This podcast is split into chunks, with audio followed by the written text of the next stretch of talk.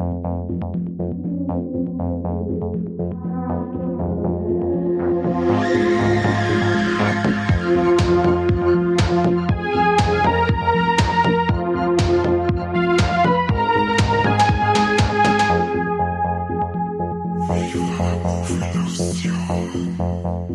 der und Servus, heute haben wir wieder eine neue Folge Viva la Movilusion Podcast und wieder mal haben wir einen Gast dabei.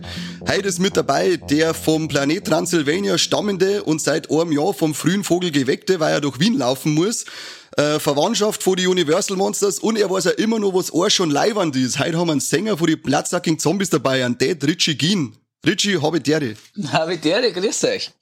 Servus. Servus. Ja, stimmt, der Mike haben wir auch dabei. Servus. Ja, ich bin auch noch da. Genau. Grüß euch. Ja, freut mich, dass ich bei euch seid darf. Ja, sau cool, dass du dabei bist. Also, ähm, erst einmal muss ich kurz einen Fanboy-Modus einschalten. Wir sind riesige Fans vor euch, vor eurer Voll. ganzen, vor eurer Gruppen. Das ist äh, genau unser Musi. Moi, danke schön. Und, Das glaube ich ja, ich hoffe, natürlich nicht, das sagt natürlich jeden Gast, den habt ihr, oder? ja, selbstverständlich. ja, ich wollte gerade sagen. Man kann sich gar nicht vorstellen, was wir mir liegen, wenn wir mir Gäste da haben. ja, das glaube ich da. Dass der Rauch davor geht. Ja, genau. Nein, ähm, waren wir schon äh, ein paar Konzerte, CDs alles am Start, weil wie gesagt, das ist äh, Mike und ich, ähm, Horrorfilmfans, seit wir kleine Buben sind. Und der dann kommt, jeder mag ein, bisschen Metal und ein Geschrei und dann kommt da, äh, kommen die Österreicher daher und singen über Horrorfilme und Serienkiller und das auch noch in so einer schönen rockigen Art und Weise. Das ist eigentlich, äh, also, wie, wie Faust aufs Augen passt das zu uns. Dankeschön. Ja, also für mich jetzt, für mich auch, aber es gibt natürlich schon viel, viel jetzt gerade im Horror-Genre Fans, die eher härtere Musik bevorzugen und die immer überrascht sind, dass wir doch so äh, fröhlich und melodiös sind mit dem, was wir da machen. Und halt jetzt nicht irgendwie Blutbeischel Metal spielen, sondern halt das, was wir halt machen. À la Mortischen und so. Genau, oder? ich meine, ich stehe ich steh extrem auf diese Art von Musik, ja, aber das gibt's halt eh schon tausendmal und ich was Blätterfilm zum Singen und dabei halt dann, äh, ja, das kennen wir eh schon. Ich finde halt irgendwie leibend, halt das zu machen mit fast schon poppiger Musik. Das habe ich noch nicht so oft gehört. Aber ja, es ist halt Geschmackssache, aber es freut mich, wenn es euch gefällt. Ja, darum sind wir ja auf die gekommen, dass wir gesagt haben, den, den müssen wir einladen, weil erstens mal ist endlich einmal ein Gast, bei dem wir wirklich gar nicht auf unseren Akzent schauen müssen, glaube ich, weil du verstehst uns ja einmal frei, gell? Durchaus, durchaus. Das ist recht, weil bei den meisten müssen wir uns ein bisschen anpassen und ich sage mal, der, der Corby und ich, wir schaffen es ein bisschen besser, dass wir Hochdeutsch stehen, der Mike gar nicht, weil der kommt aus dem, der kommt aus dem tiefsten Outback der, in Niederbayern, der, äh, der bricht sich da jetzt mit Zunge, wenn er versucht, so Hochdeutsch zu reden. Drum, heute endlich mal Heimvorteil für den Mike. Ja, Ja, wunderbar. weil ich kenne nämlich da her, wo manche Horrorfilme aufhören oder anfangen. Das stimmt, ja, das stimmt. Ich fürchte mich jetzt mal, wenn ich komme. ich finde schön, wenn ich im bradesten Wienerisch mit euch reden kann, aber ihr versteht's mir auch, wenn ich so rede. Genau, das ist richtig cool einmal. Ja. Du, Richie, verzeih mir einfach kurz ein wenig zu deiner per Person, äh, zu deiner Band, einfach ein paar Worte für unsere Hörer, die, die den Schand zu ihrer Schande vielleicht nicht kennen. Also es holt auf alle Fälle nach, nachdem er sich vorgestellt hat. Ah, okay. Also ich bin der Richie, ähm, äh, Bandname Dad Richie Geen, äh, Geen von Edward Geen natürlich, weil ich halt auch neben Horrorfilmen ein ziemlicher Nerd bin, was Serienkiller angeht und True Crime. Ähm, die Band sind die Bloodsucking Zombies from Outer Space und es gibt's mittlerweile schon fast traurig 20 Jahre. Wir sind, äh, ich glaube im weitesten Sinne kann man es als Horror, Punk, Shockrock, Psychobilly, Punkrock, Metal, Gothic, äh, alles drum und dran durchgemischt Band bezeichnen. Aber im weitesten Sinne halt Rockmusik und wir singen leidenschaftlich gern fast ausschließlich über Horrorfilme und über Horrorfilmthemen und über Serienmörder. Ja, wir machen das so, ja, mehr oder weniger erfolgreich und spielen quer durch Europa, haben unsere eigene Plattenfirma gegründet, wo wir unsere Alben mit rausbringen, seit zehn Jahren mittlerweile. Im Endeffekt ist es ein riesen Spielwiesen, weil es halt alles das beinhaltet, was, was ich seit meiner frühesten Kinder dann äh, einfach gern mag. Das sind halt einmal in erster Linie Horrorfilme. Alice Cooper, mein Riesenidol, den eifern wir auch fleißig nach. Musikalisch eben von, von allem, von, vom alten Punkrock bis hin zu, bis hin zu Pop, bis hin zu Metal, gibt's uns da eigentlich wenig Grenzen. Ja, es ist halt, wie gesagt, das ist mein Baby und mein Spielwiesen und es ist das, was ich halt am besten kann. Was halt traurig genug ist, weil das das alles ist. Aber ja, früher habe ich Schlagzeug gespielt in der Band, jetzt singe ich nur mehr, bin ich faul worden. Ähm, davor machen wir mehr Bühnenshow. Cool. Ja, was gibt's sonst noch? Neues Album nehmen wir gerade auf, das kommt im Oktober, also an Halloween jetzt dann endgültig raus heuer, weil halt Sehr geil. fucking Corona, äh, ja, Ja. was macht man als Band, wenn man in der Pandemie daheim sitzt, man macht ein Album. Ja, wir haben einen Podcast gemacht, schau. Ja, cool. Stimmt, ja. Und Ja, ich weiß nicht. Mehr brauche ich eh nicht sagen. Oder? Na, mir da gerade noch eins interessieren, weil ich habe halt in der Früh der Instagram-Story gesehen oder was gestern. Seit einem Jahr äh, hast du im äh, Post, laufst du jetzt halt schon und der frühe Vogel, der weckt jeden Tag in der Früh und die Frage ist, ob es das rentiert oder weil ich überlege auch, ob ich mehr laufen soll oder ob ich weiterhin auf der Couch liegen soll und Chips fressen. Also, Nein. rentiert es Laufen oder nicht? Auf keinen Fall. Bleib auf der Couch. Okay, Nein. passt, scheiß drauf. Hey, Lauf ich werde ich werd noch mal zurückgehen schnell zum Alice Cooper, weil ich nämlich bei dir gesehen habe, eben auch auf die Instagram-Seiten, du hast ihn auch schon persönlich getroffen. Wie ist denn auch das Jahr gegangen? Ja, wir waren Vorgruppen vor allem dreimal mittlerweile schon.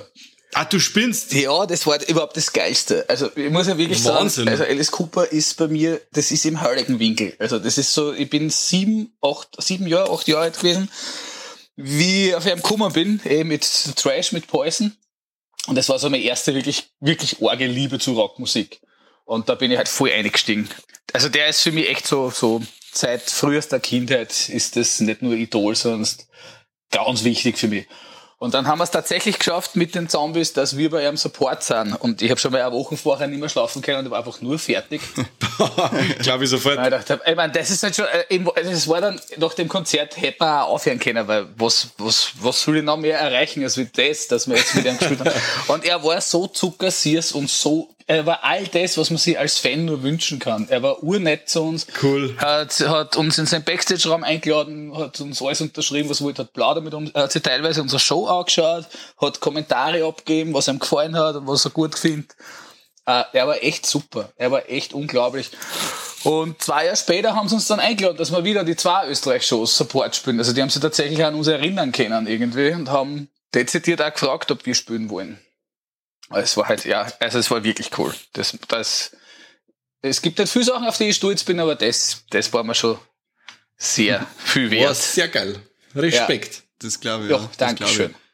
Das, ja, war halt, war sicher eines der größten Sachen für mich persönlich jetzt, aber eben weil ich halt so ein arger Fan bin. Also, Besser geht's nicht. Na, wenn du von gut. auf Riesenfan und dann mit deiner eigenen Band Support machen, also ähm, es könnt's eigentlich aufhören, du hast alles erreicht, oder? Das habe ich ja gesagt. Also nach dem ersten Konzert habe ich tatsächlich gemeint, eigentlich können wir jetzt aufhören, weil ich wüsste nicht, wo es noch weiter hingehen soll.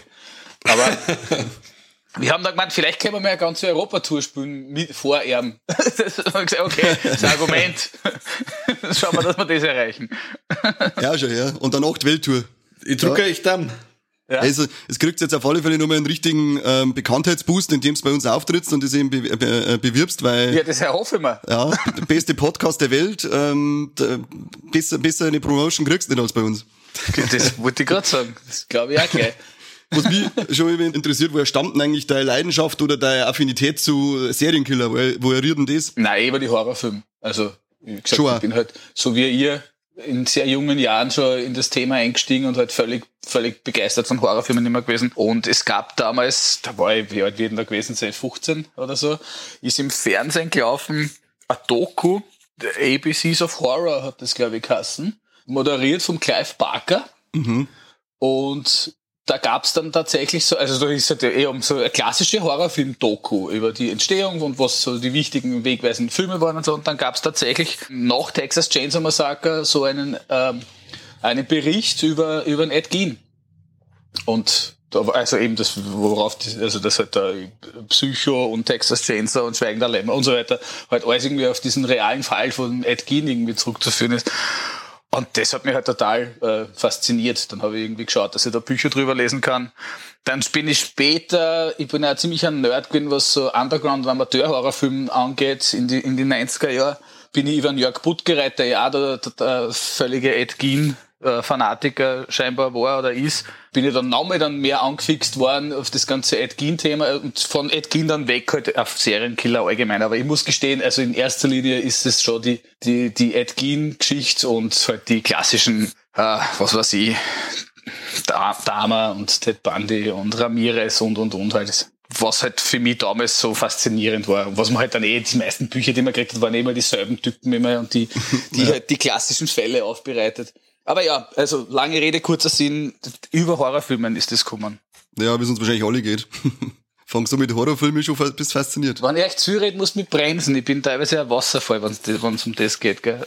Ja, das, das, das passt schon, das passt schon, das ist gut. Alles gut, wir haben Zeit. Und der Corby, der muss sowieso ausgelassen werden mit der Schneiderei.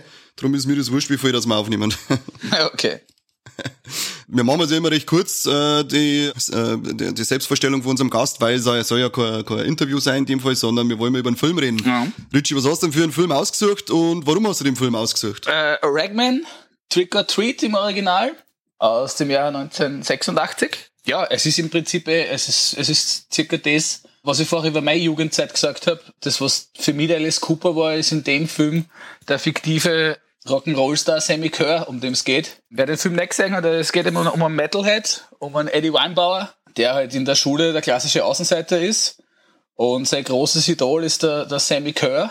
Der Sammy Kerr stirbt dann bei einem Hotelbrand und kommt dann quasi über das Rückwärtsspielen seines letzten Albums, kann er sich aus dem Jenseits wieder auf die Welt äh, schleichen und quasi da irgendwie Rache üben. Und ja, um das geht's. Und es sind erstaunlich viele Parallelen zu meinem eigenen Leben in dem Film. und ich habe den halt gesehen und war das, also es war halt, war der perfekte Film für mich zu der damaligen Zeit, weil eben, weiß nicht, wie ich war, zwölf oder so. Und ich habe mich jetzt so sehr wiedergefunden in dem Film. Und er war so, ähm, ich muss jetzt dazu sagen, bin wirklich Landei, also ich komme aus dem tiefsten Niederösterreich und zu der Zeit war jetzt, also das ist ja alles noch vor Internet und vor sonstiges, also mein Wissen von der Welt und was Metal und was Hard Rock und was, keine Ahnung, alles ist, war relativ begrenzt und der Film war dann so eine riesen eine riesen Tür, aber man sieht halt auch den sein, sein, sein Zimmer sehr sehr explizit, diesen Eddie Weinbauer sein sein Metalhead Zimmer mit den ganzen Postern und die Mutter schaut dann die Plattencover durch und so. Und ich war halt völlig fasziniert, das waren alles Sachen, die ich noch nie gesehen habe und das war alles, was ich unbedingt haben wollte. Also ich habe dann dezidiert auch wirklich nach diesen Platten gesucht, die man in dem Film gesehen hat. Ich habe irgendwie, ich habe ja ewig, also ich war ja fast traurig, dass es diesen Sammy Kerr nicht wirklich gegeben hat. ja, aber das kennt glaube ich, das kennt glaube ich jeder, weil, weil Mike und ich sind wir ja aus dem äh, tiefen Niederbayern und da bist du eigentlich, wenn du Rock hörst, Metal hörst und äh, lange Haar hast, du bist ziemlich allein unterwegs gewesen. Da hast du schon ein bisschen suchen müssen, dass du ein paar Gleichgesinnte Gesinnte findest. Ich war, ich, war total, ich war totaler Außenseiter. Also ich bin der einzige Junge, der einzige männliche Schüler, der einen Ohrring gehabt hat mit zwölf weil ich mir den halt unbedingt einbüht habe und meine Eltern haben sich ja. nicht da wehren können, dass ich mal dann einen Schießen habe lassen. Klassisch beim Juwelier, wo man das halt so gemacht hat damals, ne? Ja, ja. genau. Ähm, das war, das war ein Skandal. Also für die meisten war ich sowieso äh, homosexuell, das ist eh klar, und für die anderen einfach so, das geht gar nicht. Und dann haben wir die Haare halt wachsen lassen und habe ja nur mehr, nur mehr, ich habe ein Alice Cooper T-Shirt gehabt, ein einziges, und das habe ich Tag und Nacht angehört. Von selber schon gestanden, das Shirt, oder? Ja, na, extrem ausgewaschen, weil meine Mutter halt, ähm, aber ja, also ich habe ich hab das total nachvollziehen können, weil es halt mir genauso gegangen ist. Und ähm, das ist dann bei mir mit 16 bin ich dann auf Punkrock gekommen und da ist nahtlos weitergegangen. Also äh, ich war zu einer Zeit, wie ich meinen Iro geschert habe, das war noch bevor diese ganze Green Day und, und Offspring Welle wieder losgegangen ist, war Punk mhm. so ziemlich das Uncoolste, was du machen hast können. Das hat gerade niemand interessiert und war wieder, ähm, wie soll man sagen, gar nicht salonfähig. Man war dann wieder aus. Da bin ich nämlich dann schon in die nächstgrößere Stadt ins Gymnasium gekommen und war aber der völlige Außenseiter halt mit Punkrock, was ich halt eigentlich super gefunden habe. Also das muss ich ja gestehen. Es ist ja nicht nur so, dass man sich als Außenseiter jetzt so selber bemitleidet, sondern ich habe das ja sehr genossen. Ich wollte ja gar nicht da dazugehören. Ja. Also mir hat ja das schon eine gewisse Form von, von elitärem übersteigerten Selbstwertgefühl geliefert. da ich mir gedacht, ja, mit, mit Eichkoffern möchte ich eh nicht auf einer Ebene stehen. Herz ihr Ganz ruhig, genau. Herz ihr ruhig eure New Kids on the Block. Ich habe mein Alice Cooper. ja, genau, genau so ist bei uns her und gewesen, oder Mike? Ja, total, total. Und da war es ja zu der Zeit, äh, war es auch noch cool, zum Beispiel ein EMP zu haben, weil da hast du dich dann wirklich nur über ein paar Sachen auch informieren können. Da war der EMP ja noch keine so Kommerzgeschichte, mhm. was er jetzt ist, sondern hast du wirklich nur informieren können, was gibt's da, was ist da, hey, Metallica, wo die Totenkämpfe und so, hey, muss ich reinhören. Ja, voll. Äh, ja, war schon krass. Ja, ja. und bei mir war es genauso. Also der einzige in der Klasse mit Motorhead-Shirt und Slayer-Shirt und so und ja, da bist du automatisch, wirst du gleich ganz anders angeschaut wie die anderen. so ist mir auch gegangen, da ist zur Mama gesagt, du Mami, ich brauche ein paar neue Shirts, ähm, die, äh, ich, ich darf jetzt bestellen und sie hat, äh, das waren da, ich hab noch keine Metal-Shirts gehabt, das waren dann meine ersten Metal-Shirts mhm. und sie so, ja, ja, bestellst du was, ähm, ich geb dir dann das Geld und dann sind die gekommen und dann war das das Sodom-T-Shirt mit, mit wow, dem Cover super. von Obsessed by Cruelty, Perfekt. mit dem Totenshell, dem die ganze, ganze Bart rinnt und dann noch das von Creator, ich glaube war das Reconquering the Throne, wo der eine Typ auf dem Menschenkörper dann Bass spielt. Äh, die Shirts waren das und mein Mann äh, sagt mir mit dem Shirt und sagt, was, wo hast denn den Scheiß? Also, ja, die hast mir du gekauft, Mann. Das, wenn ich gewusst hätte, das hätte ich nicht bestellt. Du spinnst wohl mit so einem Scheißdreck. Perfekt. Ja, Na, meine, meine Eltern waren relativ liberal eigentlich. Also ich muss, ich muss vorausschicken, mein, mein, Vater ist selber Musiker gewesen auch und hat in so Prog-Rock-Bands irgendwie gespielt. Er ist so riesen Jethro Tull und wie soll ich das heißt, das Zeugs-Fan. Also ich bin eigentlich mit Rockmusik groß geworden und lange Haar und Led Zeppelin und das war alles völlig okay. Alice Cooper war das erste Mal, wo ich am kitzelt habe. Das hat ihm nicht geschmeckt, weil für ihn war halt der das Schreckgespenst der 70er. Mein Vater hat, glaube ich, diesen ganzen, ähm, das ganze Image halt total gefressen vom Alice und hat das auch ein bisschen zu ernst genommen. Das, also für ihn war der schon eher so ein bisschen ein schlechter Einfluss auf mich, dass ich vor allem jetzt gerade so sehr auf den stehe. bei Punk war es dann komplett aus. Also das, das hat er überhaupt nicht verstanden. Vor allem, ich war halt, dass ich war 14 oder so und halt voll nur Nietenkaiser und Iro und irgendwie Org. Und ähm, ich war ja völlig naiv. Dieses Handel voll Punks, die, da, die, die da reingelaufen bin, die mich quasi unter die Fittiche genommen haben, die waren alles viel älter. Der waren das lauter Giftler, das hab ich aber nicht gecheckt, dass die alle drucken. Das war mir nicht bewusst, mein Vater aber schon, der hat nur gesagt, Alter, ich juck da, ich juck da mit den Junkies von den Kirchen beieinander. Und ich hab gesagt, das sind urlieb, das sind super. Ähm, also jetzt im, im Nachhinein, ja, es hat dazu geführt, dass ich mit 16 von daheim ausgezogen bin, das erste Mal. Ähm, Im Nachhinein jetzt betrachtet, verstehe ich das natürlich alles viel besser und kann es auch anders sehen. Damals war das halt für mich so, ja, keine Ahnung, ähm, Provokation halt, super. Ja, völlig. Du bist dann mittlerweile, ich selber Vater, oder? Was bin ich? Bist du selber ein Vater? Ich bin nicht deppert. okay, passt. Ja, nein, nein, nicht, deine Weißschnupp. Nichts gegen Leute, die gerne Kinder haben, aber ich nicht, nein. okay, passt. ja, äh, ja, der Mike ist jetzt gerade der einzige Papa in der Runden, also meine, Freundin droht's, meine Freundin droht's mir noch an. Mhm. Ähm, ich versuche aber nur die ganze Zeit zu sagen, wie toll doch, das doch gerade momentan ist und das kann doch für immer so sein. aber ich weiß ja nicht, ob ich dagegen ankomme. Also falls, falls da die Folge da ist, Steffi, ähm, ist es alles gerade Spaß. Ah, okay, nein, wie gesagt, ich wollte jetzt niemand irgendwie ähm, zu nahe treten.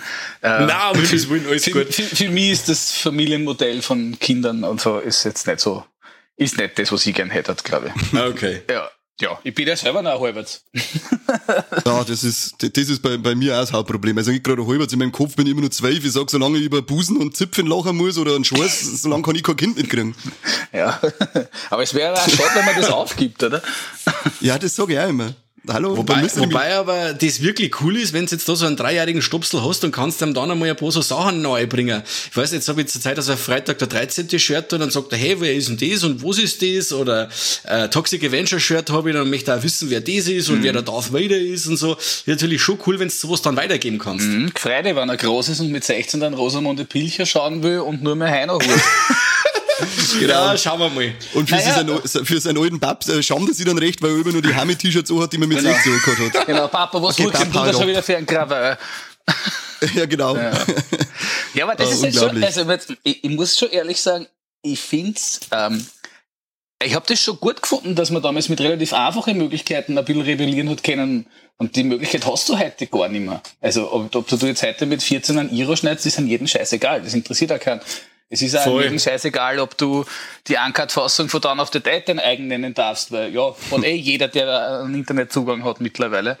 Das war ja. halt damals schon einmal was anderes. Drum, ich, ich, es ist halt einfach anders, aber ich beneide jetzt unter Anführungszeichen die Jugend nicht. Ich finde, es ist ja noch einiges geraubt worden durch diese fülle Freiheit, die wir jetzt dazu, dazu errungen haben.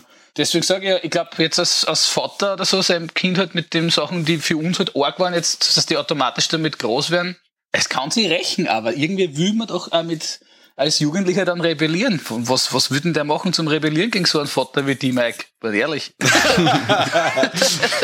wir rebellieren wir dann miteinander gegen die Mom. Ja, der, der braucht gerade Hip-Hop hier, oder? Dann rebelliert er schon gut ah, dann ist, dann ist ganz aus. Ah, okay. Dann ist ganz aus. Na gut. Ja, äh, ja jetzt haben wir wieder sauber abgeschweift, der Klassiker, gell?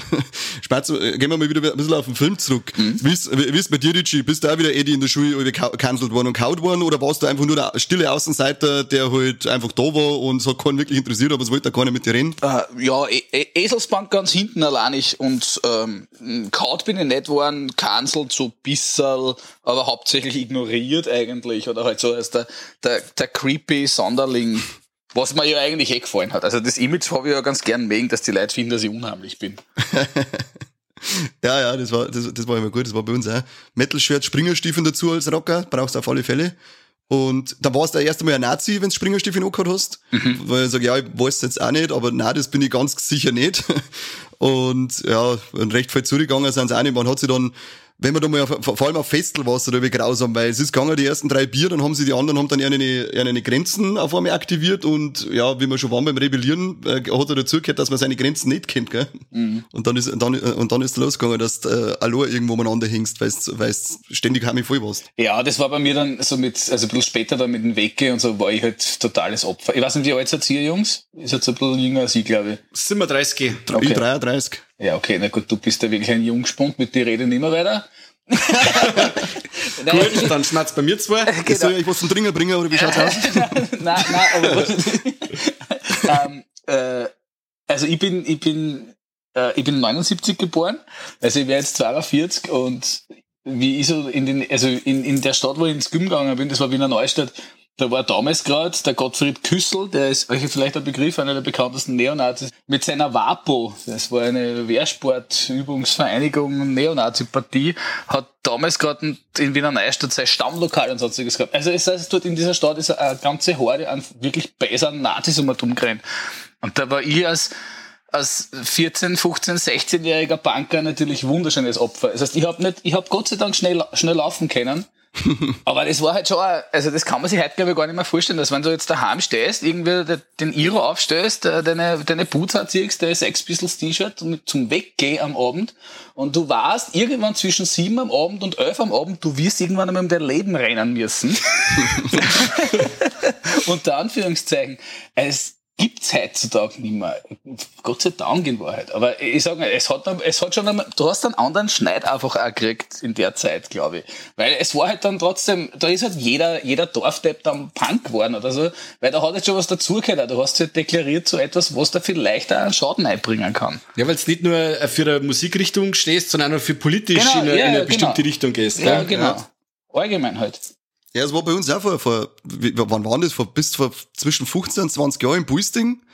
Mike, du wirst es auch noch wissen, oder? Die, die Kameradschaftsscheiße, die da hinten unterwegs war. Ah, ich war vor dem ganzen Rechten so weit weg, da weiß ich gar nichts. Ja, gut, so, ich, ich, ich habe nämlich da äh, ein, zwei Leute kennt, äh, die dann irgendwann vor dem Scheiß Gott sei Dank ausgestiegen sind und der hat auch Geschichten erzählt, wo du echt denkst, wie, denkst, wie kann man so weltfremd eigentlich nur sein? Wie kann man so, so, so, so dämlich einfach nur sein? Und da ist auch zugegangen, äh, das ist also da bin ich auch ziemlich froh, dass es so einen Scheißtrick mittlerweile nicht mehr gibt. Mhm. Ja. Oder zumindest ist mir nichts bekannt in der näheren Umgebung. Du hast ja da bei uns da in Niederbayern hast du natürlich deine, deine ähm, rechts angehauchten CDU-Affen überall. Mhm. Die, sie sind zwar keine Nazis, aber ähm, aber diese richtig krasse Neonazi-Scheiße hast, glaube ich, oder zumindest bei uns in der Umgebung nicht mehr so extrem, wie es es vor 15 bis 20 Jahren bei, bei uns noch gehabt hast. Ja. Ja, Gott sei Dank hat sich das, aber ich meine, das ist immer noch da und wahrscheinlich auch ziemlich am Vormarsch, muss man ehrlicherweise sagen, nur man erkennt es einfach nicht mehr so schnell. Sie sind halt, ja. also sie haben sich optisch verändert. Ja, wurscht, es ist halt wie es ist. Das stimmt, ja, das stimmt. Ja. Äh, wedert man einfach weiterhin dagegen und schauen wir, dass man jedem ein bisschen ein Hirn ein, nicht einprügelt, aber einritt. Ganz genau. Aber eher so viel zum Thema eben, wie ob man gehänselt worden ist oder kaut ist oder so. Das war bei mir halt dann eher später, dass es dann wirklich gefährlich worden ist. Das war aber dann zur Punkzeit und nicht zu, zu, zu Alice Cooper, Hard Rock, Heavy Metal Zeit. Und so wie halt in, in Ragman, wie in dem Film, aber das wird sie eh kennen, diese, diese klassischen Highschool-Filme aus Amerika. So hat es halt bei uns ja nie wo ausgeschaut. Also es hat ja nie wo äh, so einen Schulball gegeben oder so, wie in diese Filme, oder? Also zumindest bei mir nicht, ich habe sowas nicht kennt. Ein Abschlussball hat es einen Abschlussball hat's halt gegeben, aber der war halt nur für, das, für den letzten Jahrgang, aber so einen jährlichen Schulball hat's bei uns nicht gegeben, ne? Ja, also wie gesagt, nicht, bei, bei mir hat's das alles in der Form so gar nicht gegeben oder ich war einfach nicht eingeladen. Das kann natürlich auch sein, was meine Außenseiterrolle wieder bestätigt. du bist wieder mit den Junkies irgendwo am Bahnhof umeinander gehängt, während sie tanzt haben, oder? Ja, ja, wahrscheinlich. Das war aber, ja, das war aber echt so. Ich habe relativ zeitig schon in meine ersten Bands zum Spielen angefangen. Da war ich 13, wie ich als Schlagzeuger eingestiegen bin in meiner ersten Band. Und die waren alle schon weit über 20. Sprich, mein, mein Freundeskreis war halt so viel deutlich älter, dass ich automatisch ein bisschen auch den, den Kontakt zu meinen gleichaltrigen Leuten verloren habe, weil ich eh noch mit Älteren mal umgegangen bin und automatisch mich halt natürlich denen angepasst habe und auch so dann habe, wenn ich schon erwachsen wäre. das ist immer gut. Habt ihr ein Ding auch gesehen, oder? Ein Ozzy Osbourne beim Rackman natürlich. Was sagt zu seiner Rolle? Ja, selbstverständlich, super. Geil. Super geil. Passt voll geil rein. Also, man meint ja, äh, der Fürst der Finsternis äh, müsste in dem Film dann, wenn es schon um Heavy Metal und Horror geht, da auch den Fürst der Finsternis raushängen lassen. Und was macht er? Er macht genau das Gegenteil. Finde ich saugeil. Weißt du, was das Geile ist? Er hat ohne Text gesprochen. Er hat einfach frei, er hat, sich, er hat quasi selber sein, sein, seine Lines geschrieben und hat frei weggeredet, was er, was er halt wollte. Und sie haben angeblich irgendwie fast 50 Minuten Material gehabt und das haben sie dann zusammengeschnitten. ja. das wär, da werden sie inspiriert haben lassen von Sachen, die wo ihm allerweil angekreidet und vorgeworfen worden sind, oder? Ja, hundertprozentig sogar, ja, voll. Aber wir haben ja nicht nur einen Ossi dabei, wir haben einen Gene Simmons auch noch. Genau, ja. Als, als ein Radio-DJ Nuke. Genau, der ist zwar nicht lang dabei, aber Gene Simmons ist an sich eigentlich schon ein cooler Schauspieler, weil er hat er doch in die 80er, 90er, hat er doch hin und wieder mal in so ein paar so Actionfilme mitgespielt und so, also schon, dass er nicht mehr dabei ist. Ja, du, du. Aber der hätte, hätte er nicht sogar die Hauptrolle kriegen sollen? Ja, sie hätten damals für den Film, sie haben mit Blackie Lawless von die Wasp gefragt, er haben es gefragt und ja. now irgendwann, das haben aber alle abgelehnt. Irgendwie. Und genau, und er Moni hat dann, hat das dann mal abgelehnt, der Gene Simmons, weil er gesagt hat, die, die, die, dieser DJ, das ist ja so ein Hommage an den bekanntesten DJ. Wolfman Jack. Da, die weiß, wie dann, Wolfman Jack. Ja, genau, Wolfman Jack war's. Und darum hat er gesagt, hätte er lieber das, weil das für ihn dann, das war, war auch so also ein Held für ihn und er wollte das dann praktisch als Hommage für den, äh, wollte er lieber diese Rolle nur spielen. Genau, und der Blackie Lawless hat gemeint, wenn er die Hauptrolle spielt, dann will er auch mit seiner Band die Nummern singen und schreiben. Und irgendwie sind sie da nicht ja. zusammengekommen, weil man, nein, er singt sicher nicht, also er macht sicher nicht Lip-Sync zu Nummern, die es schon gibt, wenn er selber eine Band eigentlich hat. Was ich auch verstehe. Ja. ja. Ja, freilich. Aber finde ich eigentlich cool, ähm, an sich ist er dem Film zugute gekommen, weil ich finde, der Tony Fields spielt den Sammy Kurt ziemlich geil dann. Ja, voll. Voll, äh, man, Voll geil, also, man merkt ihm halt den Tänzer an, weil die Moves, die er da macht, ja. das ist außer David Lee Ross keine Kran, der so auf der Bühne war. Aber ja, es ist schon geil, ist schon super. Ich finde es ja ziemlich cool, weil er ist doch dann so, er, er ist doch dann so elekt Elektrodämon ist jetzt halt einfach mal mit seinem Strom, wenn er da mit der Hand ins Klo einfällt. Ja, ja, voll. Ja, ja. Das, ist, das, ist so, das ist so geil trashig, weil ich finde den Film, ich habe den jetzt sogar das erste Mal erst gesehen, ich habe den ewig lang schon auf der Watchlist und habe ihn irgendwie nie dazugekommen. Okay. Und dann schaust du noch und dann denke ich mir gerade wieder, das ist wieder so ein geiler Film, der, der, der, ist nicht wirklich gut, er ist nicht, aber auch nicht wirklich schlecht, sondern er ist so ein geiler Partyfilm einfach. Cooler Metal-Sound die ganze Zeit, du kannst ein wenig die ganze mit dem Kopf mitbängen voll. und du kannst halt geil ein paar halbe mit ein paar Kumpels dazu saufen. Das ist einfach ein richtig cooler Partyfilm. Also ich finde persönlich schon, dass er eigentlich total unterschätzt ist. Ich finde, dass der Film hätte viel mehr Kultstatus verdient, als was er hat. Ähm, weil er, ja, wie gesagt, er hat einiges auch vorweggenommen. Aber diese ganze Thematik da mit dem, mit dem Strom vom Sammy Kerr, das ist ja nachher eigentlich eins zu eins in, in, in Schocker genauso wieder kommen. Mhm. Genau, oder wenn er dann in den Fernseher eingelangt und da die, die genau. einen, einen Ossi umbringt und so, das ist auch ja, typisch Schocker. Das ist auch ziemlich, ziemlich nah an, an Nightmare on Elm Street 3 teilweise. Äh, ja, ich glaube, genau. es war aber als Produktionsteam waren dieselben Leute wie von Nightmare 2. Und das war der Nachfolgefilm dann. Also es, man merkt schon ja. ein bisschen, dass er halt ein Kind seiner Zeit da ist und wo, wo der angesiedelt war. Äh, ich glaube persönlich, aber ich glaube, das solltest du am Schluss fragen, oder? Was so meine, die Negativaspekte sind. Ja, genau, das kommt am Schluss unser Beziehungsspiel. Okay, na dann, dann hebe ich mir das noch auf. da wir noch nicht spoilern. Okay. Aber wo wir noch gerade bei der Musik sind, äh, den Soundtrack hat er Fastway gemacht und es ist quasi die Band und die hat den kompletten Soundtrack gemacht. Mhm. Das sind neun Nummern und da haben ja auch bekannte Leute dabei und zwar der Fast Eddie Clark ja, von, von Motorhead. Ja. Und den Sänger von Flogging Molly, wobei aber jetzt da Namen nicht weiß von dem Herrn. Das weiß ich auch nicht, aber das hab ich nicht gewusst. Also, die, also ich habe das jetzt auch, weil wir ähm, eben für den Podcast jetzt heute ein bisschen nochmal Infos aufgefrischt habe aber dass der, dass der Sänger von Fastway dann, zu, dann der Sänger von Flogging Molly war, das finde ich schon lustig eigentlich. Weil so ganz andere Richtung einfach mehr Ja, voll, der ja ganz anderes Ort zum Singen, dieses Hair Metal Gejaule und so, es ist schon geil. aber, aber ich finde den Soundtrack halt auch so cool, weil das, das hat man ja auch so taugt, ähm, zu, also wie halt ein Kind war, weil das war eben, das war so, das war so ein, ein räudiger Heavy Metal. Das ist jetzt nicht gut produziert, der Sound ist auch ziemlich mumpfig irgendwie, aber dadurch mhm. wirkt es so viel, viel mehr irgendwie, wie soll man sagen, es ist viel undergroundiger, viel cooler noch, als wie jetzt Bon Jovi oder was auch immer. Weißt, das hat so einen, das hat schon einen eigenen Flair. Ist auch, der Soundtrack ist bei uns im Tourbus wahrscheinlich einer der meistgehörtesten Platten überhaupt. Das rennt ihm, also was ich da an auflege. aber ich finde den echt, finde den wirklich grandios. Ich mag den wirklich gern. Aber eben, weil er halt so ein bisschen geschissen ist. Es ist halt nicht so, ja, es ist halt ein bisschen ein räudiger Heavy Metal. Ja. ja, und das passt ja viel besser zu dem Charakter vom, vom Chör dazu. Wenn jetzt du da wirklich so einen Bon Jovi oder so einen Dreck dabei hast, mhm. äh, dann passt dir das null. Weil wir sollen einer evil sein, wenn er Musik macht wie Bon Jovi. Voll. Aber generell, auch die ganzen Bands, die im Film vorkommen, ich, ich, also ich muss mir wirklich als, als, als Ragman-Nerd outen. Ich habe tatsächlich dann alle Platten dann irgendwann mal aufgestöbert, die da im Film vorkommen. Das sind ja jetzt auch nicht unbedingt gerade die A-Liste Bands. Impaler ist eine Horror-Shockrock-Band, die kennt kein Mensch, glaube ich. Die haben, ich meine, sie gibt's noch immer, aber die haben zu der Zeit genau eine EP, die Rise of the Mutants, und das sieht man auch in dem Film. Also das war auch eine, eine totale Underground-Band. Lissy Borden ist auch eine eher unbekannte Shockrock-Band, die halt auch viel so Alice Cooper gefladert hat und so.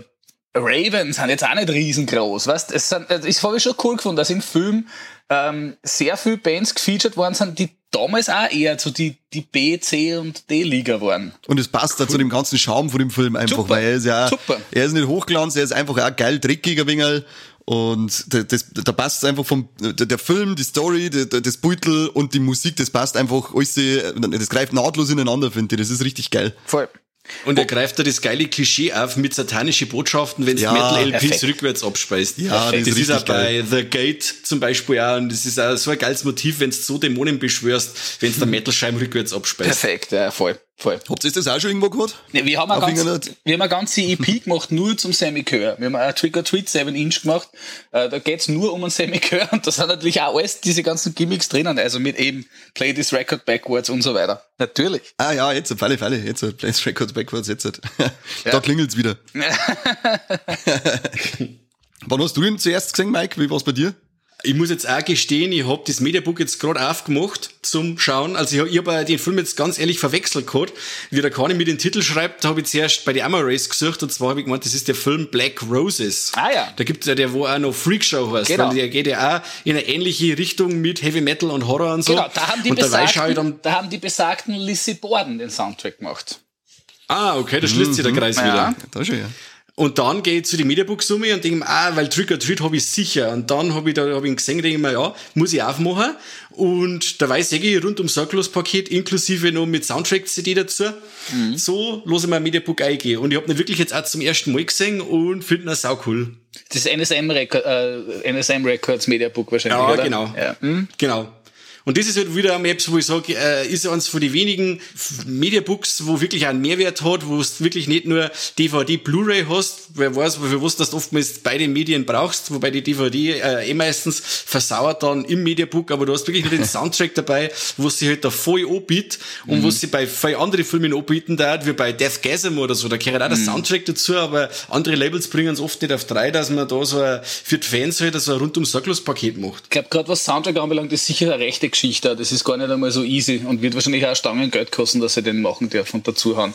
Glaube ich sofort. Das wird, aber, aber Mike, mir ist die Soundtrack-CD ein bisschen wurscht bei Ragman, weil ich habe die Original-LP. Von damals noch.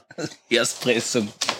Respekt. Ja, aber das Mediabook was auch daheim steht, oder? Weil ich habe gesehen, du hast da eine schöne Mediabook-Sammlung. Ich habe ich hab das Mediabook und ich habe auf VHS. VHS ah, hast du auch noch daheim, ah, cool. ja, geil. Ich habe ich hab eine riesen VHS-Sammlung. War der damals uncut bei uns? Ja, der war uncut bei uns, ja. Der war ab 16, glaube ich sogar. Weil so gibt's eigentlich viel zum Schneiden, meine weil so gory ist er nicht.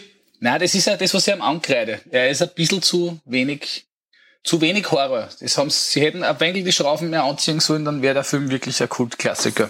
Ja, aber jetzt pass mal auf. Äh, der Charles Martin Smith, der wo den Film dreht hat, wenn du schaust, was der noch für Filme gemacht hat. Ja, nix mehr, oder? Äh, also, mein Freund, der Delfin 1 und 2 und die unglaublichen Abenteuer von Bella. Äh, das, das, das, wahrscheinlich, das sind, das sind Weltklasse-Filme. Ja, ja, natürlich hat das Weltklasse-Filme, aber wenn es sechs, vielleicht hat der eher ein Fable für, für gemütlichere Sachen, als für so blutige Sauereien. Ja. Verständlich. Was mir ja ziemlich in meine Grundfesten erschüttert hat, dass der Eddie Weinbauer, mein, mein äh, seelenverwandter Bruder im Geiste, das Kippe aus jede Menge Familie ist. Jetzt ohne Schmarrn. Ja. Ohne Scheiß, ja. Er hat den Skippy Geil. gespielt in, in Family Ties mit Michael J. Fox in dieser Sitcom. Ja. Er ist das Skippy. Genau. Und da hat er dann mal gemeint, weil der Michael J. Fox hat doch da dann irgendwie durch äh, dann irgendeinen Filmdeal gemacht und er wollte den dann auch, aber wegen der Serie, äh, die Family Ties, hat er da den Absprung nicht geschafft, dass er irgendwie ins größte Filmgeschäft mit, äh, Geschäft mit einsteigen kann, weil er vertraglich mal nicht noch so bunden war. Da ist er nicht rausgekommen. Jetzt hat er, jetzt hat er Rackman machen müssen. Ah, okay. ja. Aber jetzt, wo wir gerade beim unnützen Wissen sind, und zwar der, der beste Freund vom, vom Weinbauer, Ja. von unserem Ragman, der Glenn Morgan, der wo einen Roger spielt. Die Final Destination Film produziert. Ja, und war Regisseur vom Black Christmas Remake von 2006, der Ja, wo ja. richtig geil war, ja. Ja, stimmt. Der war ganz gut. Stimmt. Der Cool. ist super. Also das ist mein, mein Lieblings-Weihnachtshorrorfilm. Der 2006er Remake. Oder dann der, der, der letzte jetzt. Der, der, der Na, da tatsächlich das 2006er Remake, weil den, ich finde den grandios. Ich finde den, der ist so geil. Einfach nur geradeaus Slasher, äh, ab, äh, abmetzeln und überhaupt kein großartiges drumherum, sondern geradeaus ist der Film. Und das finde ich so geil bei dem. Ja, finde ich auch. Den letzten, den ganz neuer, den, ja, das war, das war, Nein, nicht, nein, nicht ja. Nein, nein, das war nix. Der, der Blumhouse Black Christmas war ein Riesenhaufen Scheiße. ja, Entschuldigung. Voll. Der hat mich richtig grantig gemacht. Das ist ein richtiger Drecksfilm. Okay. Ja, ich habe ihn gar nicht so scheiße. Hast du den gesehen? Ja, ich habe ihn, glaube ich, gesehen. Aber ich habe ihn jetzt Und? ich habe ihn nicht so scheiße gefunden. Ich habe ihn okay. Okay. Aber Dann rege ich mich einfach ein wenig ab. Jetzt trinke ich nochmal von meinem Gösser und rege ich mich wieder ein wenig ab. Wenn es um Black Christmas geht, dann flippe ich aus. okay. Bist du, bist du so aggressiv? Wir haben Gäste da, reißt dich mal ein bisschen Ja, zusammen. Entschuldigung, Entschuldigung.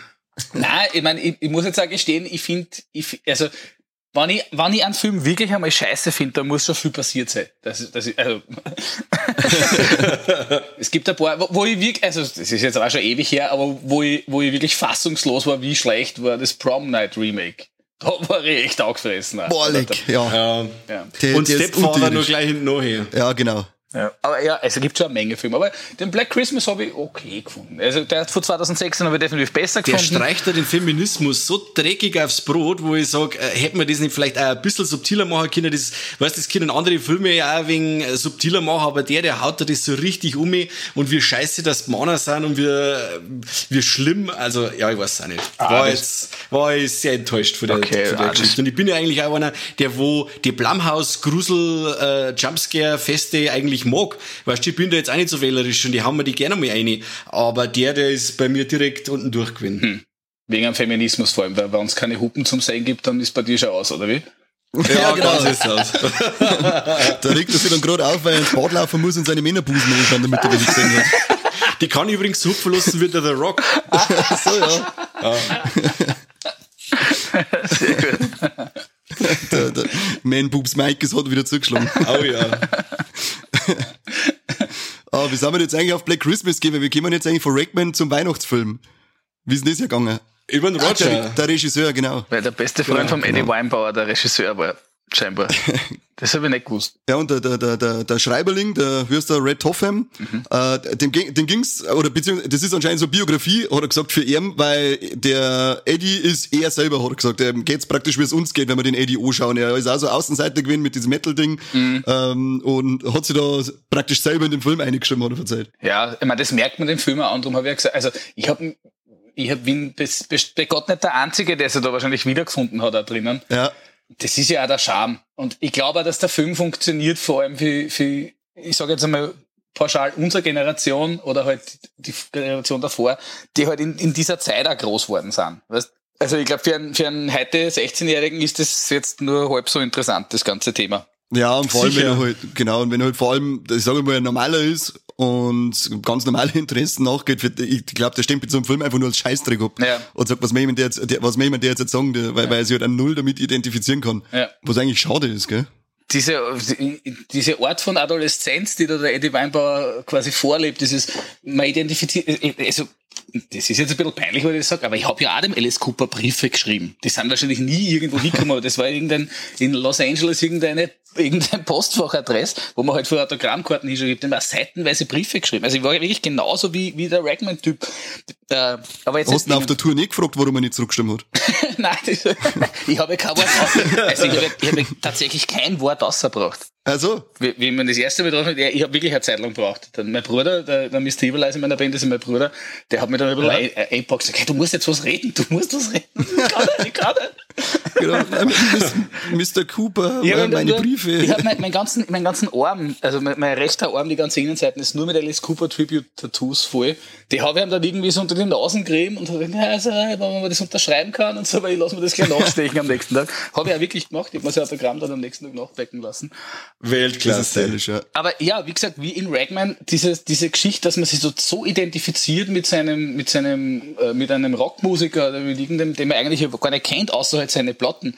Weil das ist halt schon was, was man in diesem Film total merkt, diesen Zeitgeist, wie man damals als Musikfan, jetzt in diesem Fall Heavy Metal Fan, alles, was du über diese Band gewusst hast, ist auf diesem Album gewesen. Du hast nicht irgendwie, keine Ahnung, über Instagram denn sein Frühstück da anschauen können oder sonstiges. Du hast nichts gewusst. Das war ein Mysterium. Eine Band war ein Mysterium.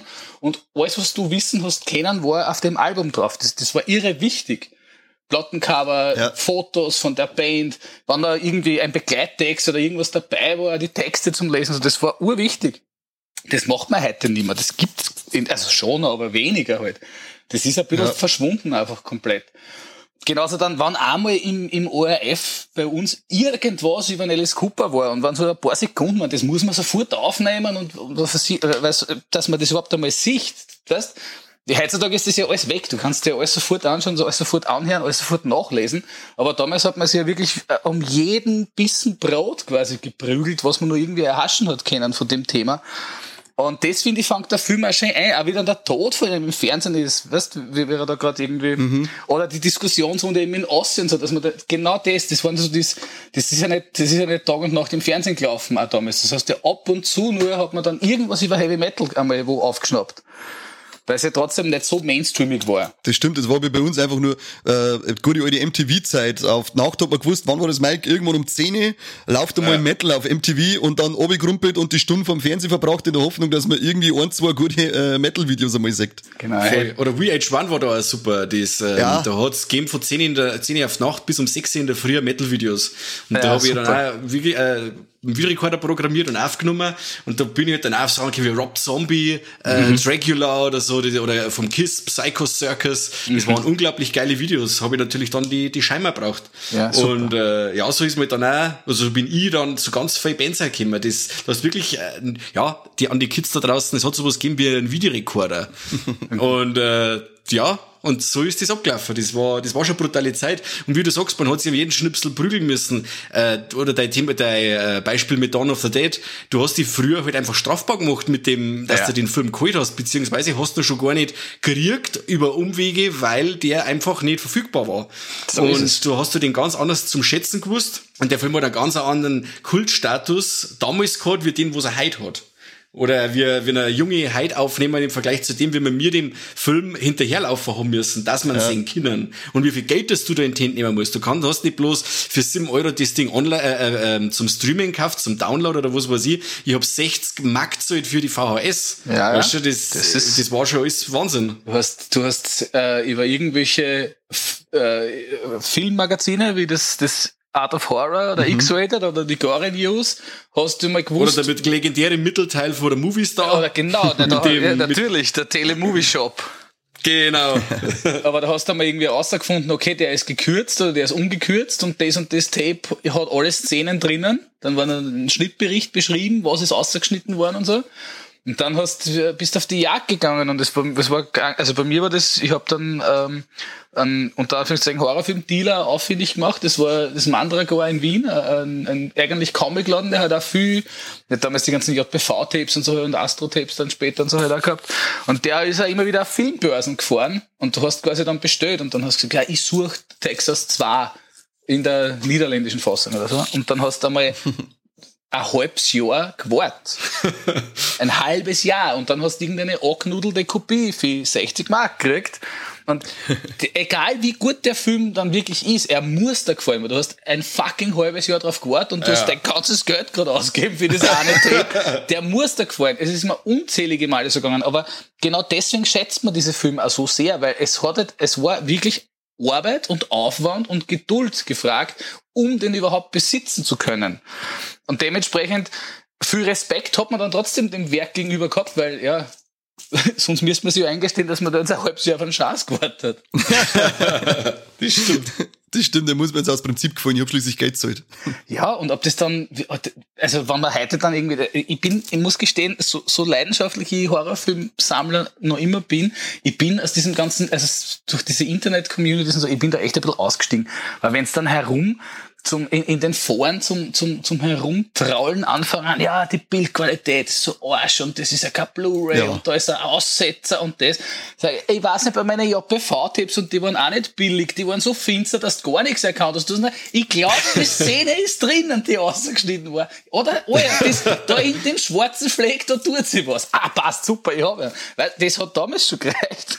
Und heutzutage, das, nein, das kriselt ein bisschen, das ist nicht optimal und so. Das macht irgendwie keinen Spaß mehr. Das ist mir alles ein bisschen zu mädchenhaft worden. Das stimmt. Bei mir hat es zum Beispiel ewig dauert, bis ihr mir checkt habt, dass Brain Dead kein Schwarz-Weiß-Film ist. ja, so ein Klassiker. Ja. Der ist bei unserem Dummgang am Schulhof äh, die 15. Kopie ja. von der 16. Kopie und dann war der Schwarz-Weiß. Ja. Und dann sagst du, lecker, aber der ist geil, das ist Wahnsinn. Und dann wirklich, dann ist die Platte Edition rausgekommen und dann schaust du den Film und sagst, da stimmt was nicht. Hey, der ist ja in Farbe, Wahnsinn, leg mir Marsch. Super. So was bei mir mit Evil Dead, das war, und den, den hat damals der große Bruder vom Bekannten Bekannten gehabt. Und ich hab bei dem über ich frag mich nicht, wie alt, ich war auf alle Fälle nicht alt genug. Und dann waren die, spät, äh, die Kumpels beieinander gesessen und dann ist die Kassetten angeschaut worden. Du hast nichts erkannt, weil der total schlierig war. Die ganze Zeit, als der Dinge mit einem, mit einem Lappen drüber wischt über den Bildschirm. Aber es war einfach geil, weil es immer wieder, boah, da ist jetzt irgendwie eine Flüssigkeit, es muss Blut sein, gefeiert. Geil. Ja, ja. Ich weiß nicht, Richie, hast du das Ding gehabt, das Deep Red Gore Handbook von Andreas Bittmann? Selbstverständlich. Das habe ich wirklich alles. Also gerade was da so vom Telemovie Shop und so war, habe ich jedes Buch, glaube ich, zu, die, zu, die, zu dem Thema. Magazine, cool. Unmengen an, an Zeitschriften, an Katalogen und so. Ja, das habe ich alles, ja. Cool. Weil das hat mich damals ausgelassen, das hat mir meine Oma damals gekauft, weil meine Oma wollte, dass ich lese. mhm. äh, und dann habe ich mir das, habe ich mir ein Buch bestellen dürfen, dann habe ich mir das bestellt. Und, ja, aber ich. Das wieder schamlos ausgenutzt, der Oma, Ja, oder? ja, ja. Das war nicht Sinn und Zweck diese Sache. Das war nicht Sinn und Zweck. Aber ich hab's ganz oft gelesen, das darfst du mir glauben. Und das war halt damals auch meine, meine Bibel. Also das war, da war bei mir zum Abhageln, die muss ich alle haben, die 100. Ja, natürlich. Auf alle Fälle. Und das, mir das war damals ein saugeiles Buch.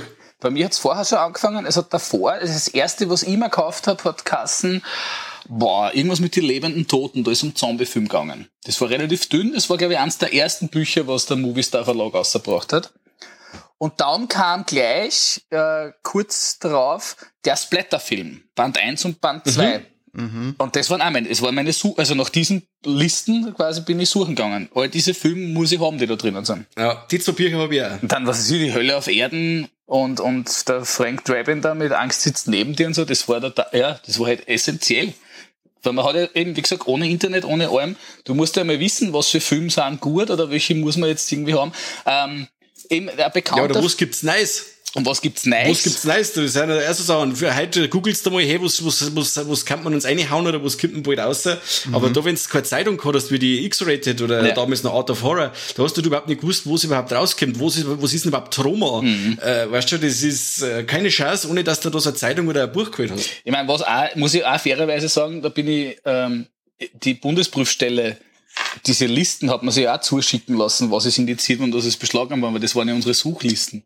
Also es war natürlich ja, genau. völlig gegen, gegen den Sinn des Verfassers. Stimmt. Aber ja. wir, also ich habe mir die, ich habe bei der Bundesprüfstelle ein Abo gehabt für die Index. Ähm, Ehrlich? Ja. Geil. Und, Geil. Und, gewusst, und ich habe mich immer gern, ich meine, heutzutage, jetzt feiern sie ja alle, wenn sie es vom Index kriegen, die Filme. Ich habe mich immer gern gedacht, Alter, yeah, beschlagnahmt, ein Oscar, den brauche ich. ein Ritterschlag. Ein Ritterschlag. Jetzt, jetzt freuen wir sich alle, wenn sie vom Index wieder runterkommen, die Filme. Aber damals war das wirklich so. Ich sage, wow, cool, sie haben den indiziert, passt, ich muss ihn unbedingt haben. Das stimmt, ja. Nein, bei euch in Deutschland war es ja wirklich krass, weil es, weil es, weil es äh, äh, Strafverfolgung gegeben hat. Also diese Filme zum Besitzen war ja wirklich illegal. Das war in Österreich ja nicht der Fall. Also unser Pech war nur, dass alle Filme ähm, über, über Deutschland kommen sind. Also der österreichische Markt ist natürlich so klar, dass das alles über Deutschland kommt, was wir da äh, kaufen haben können. Sprich, wenn es bei euch indiziert, beschlagnahmt oder gekürzt oder so war, dann war das bei uns quasi auch so, weil, weil es halt, weil es dieselben Tapes waren. Außer wie halt dann eben diese ganzen Bootleg-Firmen wie JTV und so angefangen, aber das ist ja genau diese, dieses, dieses Schlupfloch, was genutzt worden ist, dass das in Österreich eigentlich nicht gibt und dass das bei uns alles äh, legal ist. Aber ja, jetzt habe ich den Faden verloren. Ja, es haben aber mehrere so eine Schlupflöcher genutzt, gell? Wenn du schaust, der Krekel mit seinem Astro, die mhm. haben ja dann auch die schwarze Serie gemacht, einfach genau. kein Cover oder einfach nur schwarz Cover mit dem italienischen Titel und was weiß ich, dann hast du es vielleicht noch kennt, hint, wenn du die, die Kassetten umdreht hast, ah, das ist an die und die Battle, das muss der und der Film sein und das waren halt dann so kleine Schlupflöcher, die wo halt da auch bei uns in Deutschland äh, genutzt worden sind, sag ja. ich jetzt einmal. Ja, ja, ja. ja. Habe ich alles. Und so. Steht alles da herum bei mir. Ich muss ja wieder sagen, weil viele über den Kregel schimpfen und über sein äh, Dawn of the Dead Kregel Cut. Das war die erste Version, die ich von Dawn of the Dead gesehen habe und für mich war der Film damals einfach so. Das und jetzt, wo sie ihn so verteifeln, gut, es ist nicht die beste Schnittfassung, aber das war halt einfach damals für mich der Hammer, weil das war die Version, die wo ich, weiß ich nicht, zehn Jahre lang gesehen habe, bis einmal so eine alternative DVD dann rausgekommen ist. Meinst du den, meinst du diesen, diesen Ultimate Cut, wo da die Argento und die Romero-Fassung quasi alles ja, zusammen ist? mit jedem ja, Schnipsel, genau. Ja. Ich meine, der ist also ich habe das auch okay gefunden.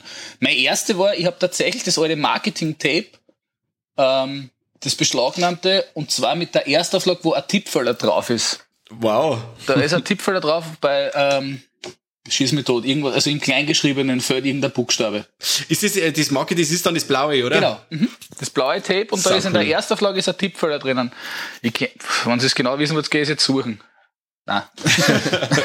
das wie beim Münz, das wie beim Münzsammeln, wenn du den Euro findest, der zwischen Ring und Mittelstück ein, Loch drin hat. Nein, bei mir ist noch, ich habe, ich hab, äh, meine Sammlung ist in, in Zweier- und Dreier-Reihen. Also die, die VHS sind alle dahinter, davor sind die ganzen DVDs und dann kommen schon Blu-Rays. Oh, das tut aber weh, oder? Ja, aber für die Tapes habe ich echt sonst keinen Platz. Und ich, ich kann es nicht irgendwo in Keller oder so geben. Ich würde bei mir haben, auch wenn es fast, ja, also ganz selten bocke ich mal wieder auf VHS aus und habe Lust auf VHS zum Schauen. Aber ja, also, nein, sie sind halt in der zweiten Garnitur hinten angereiht. Aber es ist halt nicht so easy, die zum Finden jetzt auf die Schnelle. Ah, das passt schon. Aber ist wurscht. Aber ich weiß, dass, ich, dass da ein Tippfelder drinnen war. Wie viele Filme hast du dann in deiner Sammlung ungefähr stehen? Boah, so um die 8000. Ja, Mike, der macht der Konkurrenz. Cool. Auf alle Fälle. Ja. Stark. Aber wie gesagt, sehr viel doppelt und dreifach, weil ich halt eben, ich habe angefangen, alles auf VHS zum Sammeln. Es war halt damals auch mein Glück, dass ich, wie ich so richtig zum Sammeln angefangen habe, ist gerade ähm, ist, sind DVDs gerade richtig fett aufgekommen und die ganzen Videotheken haben irgendwie zum Teil billigst die VHS verramscht und sind umgestiegen. Das heißt, mhm. ich habe sehr viel Tapes damals für ganz kleines Geld gekauft. Dementsprechend ist die Sammlung ja sehr schnell gewachsen. Aber wie gesagt, ich liebe nach wie vor VHS, weil ich so ein, ich bin, ich bin ein ziemlicher Cover-Fetischist. Ich bin halt auch ein bisschen Grafiker und, und, und Layouter und so. Und ich liebe halt diese Cover-Artworks. Und es gibt halt nichts Scheineres, als wäre VHS Artwork. Ist halt einfach schön. Finde ich auch immer noch besser als wie ein DVD oder so. Ich finde die Hardboxen kommen ja. sehr nahe, hat man dann ein bisschen lauter, dass die dann ein bisschen wieder vom Markt verschwunden sind, aber sie gibt's eh mhm. eh noch immer und sind, ja, kommen ein bisschen wieder, kommt mir vor gerade. So kleine ja, Auflagen. Und ich mag's ich mag's auch lieber als Mediabooks mittlerweile. Ja, Mediabooks mag ich nicht besonders gern. Ich hab, für das, dass ich es nicht besonders gern mag, habe ich leider Gottes eine ganze Menge davon. Aber es ist nicht mein bevorzugtes Medium. Ich finde, das ist ein DVD und Blu-ray und so, das ist, eins davon ist auf alle Fälle unnötig. Und ja, ja, wie gesagt, also Hardboxen wären mir lieber, mhm. aber ja, man kann. Aber wenn du bestimmte Filme uncut sehen möchtest, kommst du momentan nicht einfach über Mediabook nicht drum dumm, gell? Das ja. hilft fast nicht. Ja, eh eh, ich meine, ich nehme dann das, was ich halt kriegen kann. Es ist halt generell ja. ist jetzt ein bisschen, aber das ist halt auch unser, unsere heutige Zeit. Durch, durch, durch das, dass die Leute nur mehr streamen und die Sachen nicht mehr kaufen, wird immer mehr eine elitäre Nische und die Preise klettern und klettern und irgendwann einmal macht es auch keinen Spaß mehr. Es, es macht auch keinen Spaß mehr, dass ich, wenn ich nicht schon ein halbes Jahr vorher oder einen Monat vorher vorbestellt habe, ich die meisten Sachen gar nicht mehr kriege, weil sofort ausverkauft sind mit Release. Und dann ja. findest du es aber ums Dreifache auf viel Munde und auf, auf viel haben. Das geht man halt ja. auch am Arsch. Voll, voll. Voll. Wenn du schaust, du Nameless Media Books, der ja. jetzt eben mal wieder von dem ja. äh, Savini Remake von Night of the Living Dead, die wo innerhalb von drei bis vier Minuten ausverkauft ja, sind, und da bin, der legst mir Marsch. Da bin, da bin ich mittlerweile knallhart bei ganz vielen von den Sachen, kaufe ich mir dann die Import Blu-Rays. Mir interessiert das dann überhaupt nicht mehr. Also ich habe viel von den Sachen, die habe ich dann äh, äh, die, die, die englischen oder die amerikanischen Blu-Rays. Die haben meistens dasselbe Material oben und den deutschen Ton brauche ich persönlich jetzt nicht. Ja. Ich bin ein Verfechter vom Originalfassung schauen. Und somit, ja, kriege ich dasselbe für weniger Geld. Und dann habe ich halt nicht das schöne Mediabook von Nameless, sondern ich habe halt nur die Blue Underground Blu-ray. Die mir gefällt, aber, gefällt mir aber Voll. genauso. Und du und äh, Amarin mit dem schönen Schuber ist, äh, ist genauso etwas. Voll. Und mittlerweile, ja. also das wird jeder Sammler verstehen, mittlerweile überlegt man sich ja schon, ob man sich ein Mediabook oder ein Hardbox kauft, weil der Platz immer weniger wird. das stimmt. Das ist Wahnsinn, ja. Ich habe hab auch mittlerweile gesagt, bei den Mediabooks zuerst habe ich mir auch ein iPad brauchst du unbedingt. Und jetzt habe ich mich reduziert und kaufe die einzigen Reihen, die ich nur durchgehend kauft, sind die Perule Fu und die Anolis Hammer äh, Reihe, da, die kaufe ich alle. Haben wir da und geschrieben oder? Wirklich nur. Haben wir da geschrieben oder was? Haben wir da geschrieben, ja. Oder was hast du, Mike, mit die, mit die, äh, die, die Perole Fu? Mediabooks. Nein, Nein du hast mich gar nicht geschrieben. Da, war's, da waren wir zwei. Wir nehmen jetzt dann, also nach unserer Folge, nehmen wir extra Folge zum Red Screening auf, die hörst du dann an und dann entscheidest du, ob du das weiterkaufst oder nicht. Ja, aber die Reihe, glaube ich, will ich nicht, eben, weil sie braucht so viel Platz und die Filme sind so halb gar. Also so wirklich, wirklich gut sind nur wenige gewesen. Äh, und ich bin so ein, ja, wenn es eine Serie ist und nur durchnummeriert ist, auch, das tut mir in der Seele weh, wenn ich die dann nicht komplett habe. ja, ich weiß also jetzt dann, der innere Autist, der innere Autist möchte befriedigt werden. 1 bis 20 und dann 22 21, 22 nicht und 23 dann wieder, das geht eigentlich fast nicht. Zumal ja die Nummer 20 das Finale ist, gell? Ja, ja. habe ich, genau. Damit, das hat, damit habe ich das Ganze ja beendet und mir gedacht, das ist ein wunderschöner Titel, damit ich jetzt aufhöre zum Sammeln. Okay. Und ich habe eigentlich gehofft, dass da jetzt nichts nachkommt, was ich unbedingt brauche. Aber ich meine, dass der Red Screening auch auf Amaray kommt, wenn ja, du da Ausweicher möchtest, meine ich, und hast du auch gute Chancen. Den, den holst du auf der Amaray. Generell muss man jetzt auch fairerweise sagen, stressen muss man ja nicht, weil wenn, der Film gut ist, kommt er immer und immer und immer wieder. Also, ob du jetzt das Mediabook von Freitag geschafft hast zum da klatschen oder nicht, ja, er kommt in fünf Jahren spätestens eh nochmal. Mit einem noch besseren Anzug. Also, also das weiß ich aus meinen mittlerweile, äh, was weiß ich, 26 Jahre Horrorfilm sammeln. Stressen braucht man sich nicht, dass man irgendwas versammelt hat und das nie wieder zum Kriegen ist mittlerweile. Also es kommt, ja. es kommt alles immer wieder, wenn das, die Filme halbwegs brauchbar Das mit die Freitag der 13. Mediabooks ist das beste Beispiel. Da kommen zuerst die Wattierten aus mit den kreislichen Masken vorne drauf. Mhm. Teufel. Dann, äh, weiß ich nicht, ein Jahr später oder was, haben sie dann die normalen Mediabooks aus mit die coolen VHS-Covers und ja, hat man da warten können. Ich? Ich? Also, ich hab's da warten können. Ja, ich nicht. Ich hab den mit den Masken. in der, Holzkiste. Nein, aber was warum? Weil die Originalcover habe ich ja. Ich habe sie ja VHS auch. Somit habe ich das ah, eigentlich okay. jetzt, für, war das eigentlich eine nette Abwechslung, die mit diesen Maskencovern zum haben. Aber, und ich hab's Gott sei Dank auch immer gleich gekauft bei Release. Das heißt, ich habe jetzt nicht Unmengen viel mehr Zeit davor. Aber ja, ja. Die, die, die Preise, was dann teilweise verlangt werden für solche Sachen, sind astronomisch. Das macht eigentlich überhaupt keinen Spaß dann mehr. Voll. Ja ich frage mich immer, wer nachher wirklich das Geld in die Hand nimmt.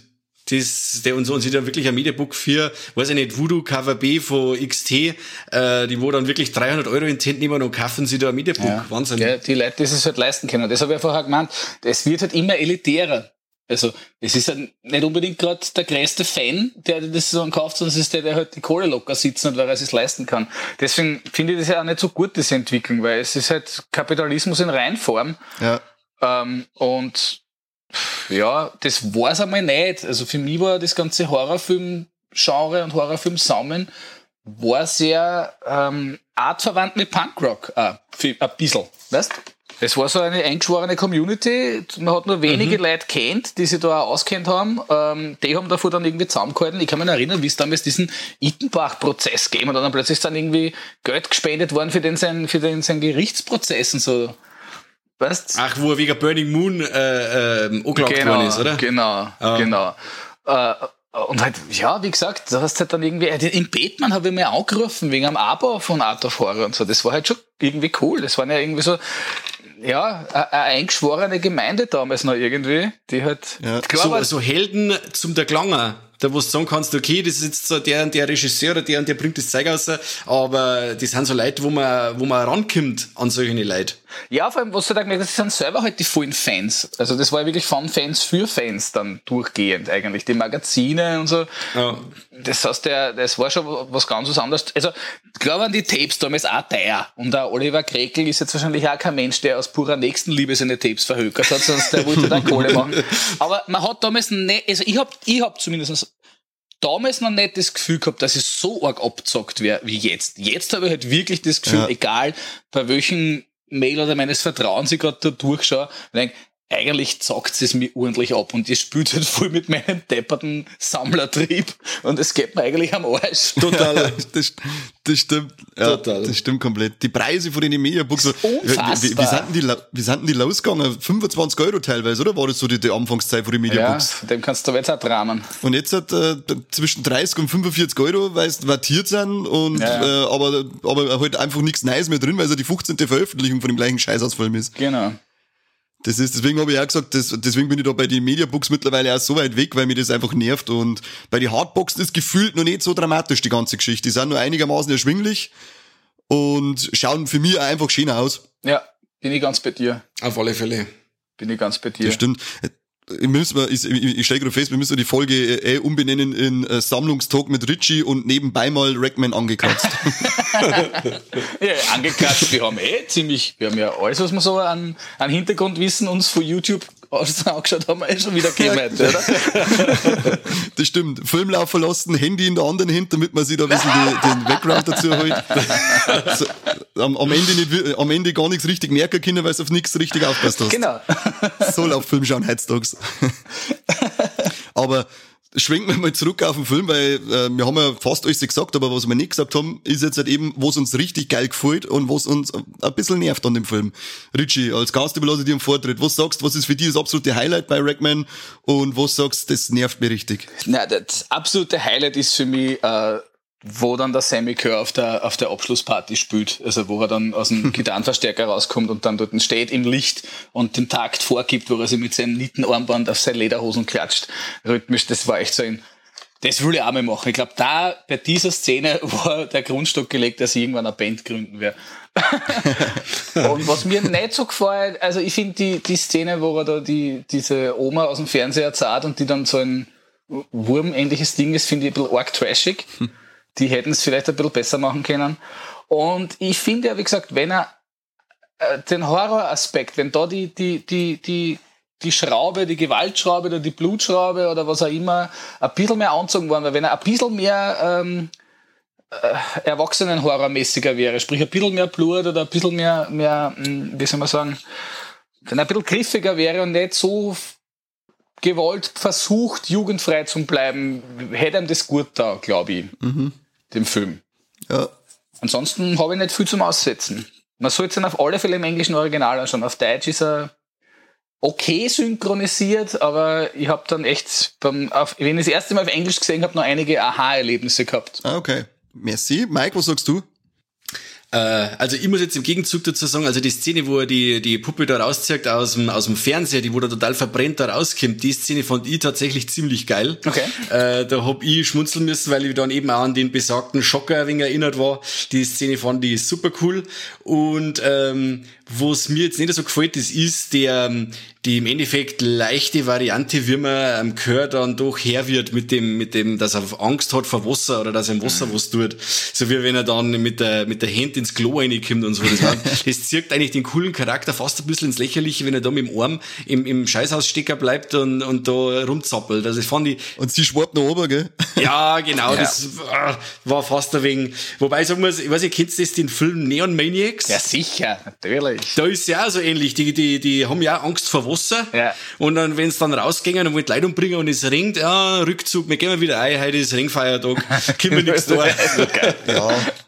Geht nicht, sind wir aus Zucker. Was man vielleicht schon sagen muss bei Ragman, er, er lässt sich ziemlich viel Zeit, bis, bis er endlich einmal quasi den Semikör ja. auftreten lässt. Und dann geht's verdammt schnell. Also sein, dass er jetzt dann quasi zum Morden beginnt oder zum, zum Meucheln beginnt äh, und bis dorthin, dass sie ihn wieder ausgeschalten haben, das ist ja nur mehr 20 Minuten oder so vom Film.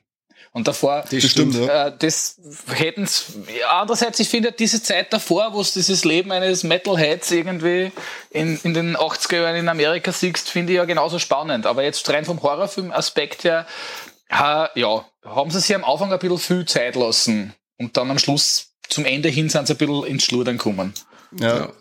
Ich finde es ja cool, dass das Design von dem äh, vom äh, vom Kerr äh, also erinnert mich total an den den äh, flippigen Computercharakter von von Brainscan. Ich weiß nicht, den kennst du ah, wahrscheinlich super. auch. Und Trickster. Genau, äh, finde ich auch, dass das die schauen sich brutal ähnlich die zwei. Ja, na, Trickster, das war, das war eine sehr ähnliche Zeit, wo ich die beiden Filme gesehen habe, nämlich äh, Brainscan war auch so ein Film, auf den bin ich völlig eingestiegen. Der war super. Voll geil. Eben der Trickster, man muss aber sagen, der Trickster hat noch einen riesen Vorteil zum Sammy Kerr, er hat rote Haar und er hat einen Nasenring gehabt. Das, hat man, das war, das war urgeil. Stimmt, stimmt. Also wer den Film nicht kennt, Brainscan, äh, Edward Furlong in Genau. seinem zweitbesten Film. T2. Oh, großartig. Conny, wie schaut's bei dir aus? was gefällt mir besonders gut, das ist die Szene, die eh schon mal genannt worden ist, wenn er, wenn dann der, der Chör, her- Chör herauskommt, der Sammy, und dann über den Bildschirm drüber fährt und praktisch einen Ozzy Osbourne wegspielt.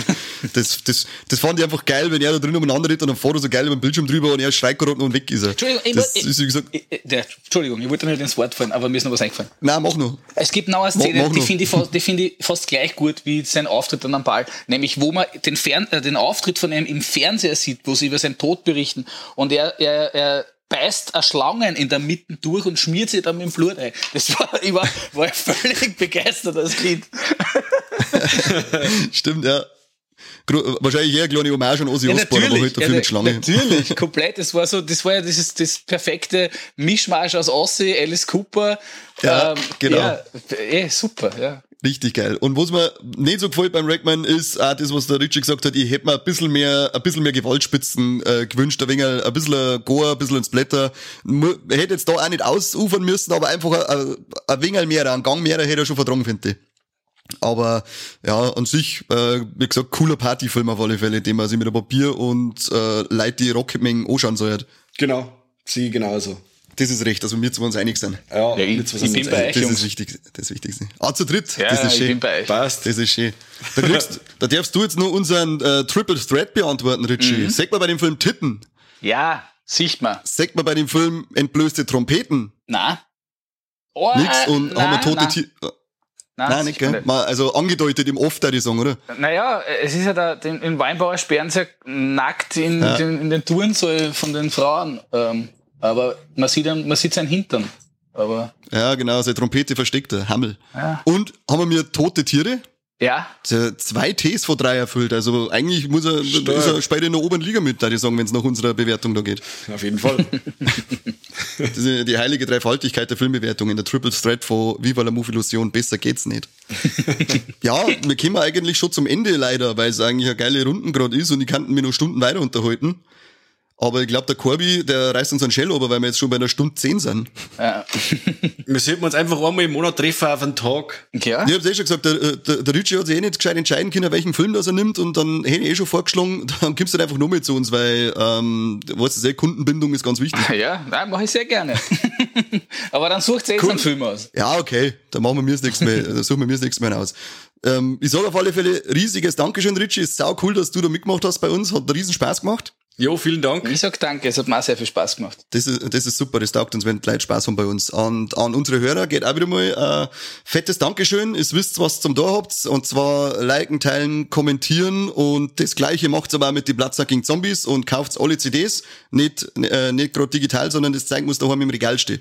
So wär's ja. So wär's richtig. wir, könnten, wir könnten eine eigene Sendung machen, nur über Heavy Metal Horrorfilme. Da gibt's ja auch gar nicht so wenig. Ja, da warten ein paar, gell? da kann man eine kleine Reihe aufmachen. Das wäre cool. Das stimmt, das stimmt. Die, da habe ich nämlich echt einen neuen Drauf gefressen. So Heavy Metal Horrorfilm war ich eine Zeit lang total fixiert drauf, alles irgendwie zum Kriegen, was es gibt. Wie viel, hast, wie viel haben wir da ungefähr? Wie viele Folgen werden denn das? Na, Folgen werden, das ist mit einer Folge kannst du es auch hageln. Also mehr als wie 20 Filme werden das nicht, glaube ich. Was du jetzt wirklich explizit sagen kannst, es sind wirklich Filme, wo es über Heavy Metal als Musikgenre auch irgendwie geht. Aber so 20, 25 Filme werden das schon sein. Ja, schon, und ja. du kannst dir da über bestimmte Filme wie Rock'n'Roll Nightmare oder so mit dem Super. Tor kannst du nicht so viel verzeihen. Super. Naja, ja. Oder Hard Rock Zombies. genau. Genau. Da wären so kurze Folgen. Wir haben ja eigentlich irgendwann mal damit geworben, dass unsere Folgen relativ kurz und knackig sein sollten. Aber irgendwie haben wir das Versprechen mittlerweile gebrochen. Ich bin zum Teil schuld. Aber gut, mir ist, mir, mir ist wurscht, es müsste euch auch nicht ich. okay, dann, wie gesagt, Richie, fettes Merci an die, fettes Merci an unsere Leute, die immer zuhören. Und ja, ich werde auf alle Fälle auf das Angebot, dass du noch mal dazukommst, zurückkommen. Gerne. Da wünsche ich mir auf alle Fälle viel Erfolg mit eurer neuen Platte. Dankeschön. Ja, ich bin schon gespannt, ich freue mich wird's auch. Neues Material ist immer gut. Oh ja, und hoffentlich hören wir es bald live. Cool. Ja, das hoffe ich auch. Flip aus, wenn ich nicht bald wieder auf ein Konzert darf, da mit dem Ja, Scheiß. frag, frag mich. Das glaube ich. Okay, dann bis zum nächsten Mal. Passt. Bis bald, Jungs. Jo, servus Richie, auf Wiedersehen. Okay, ciao. Ciao.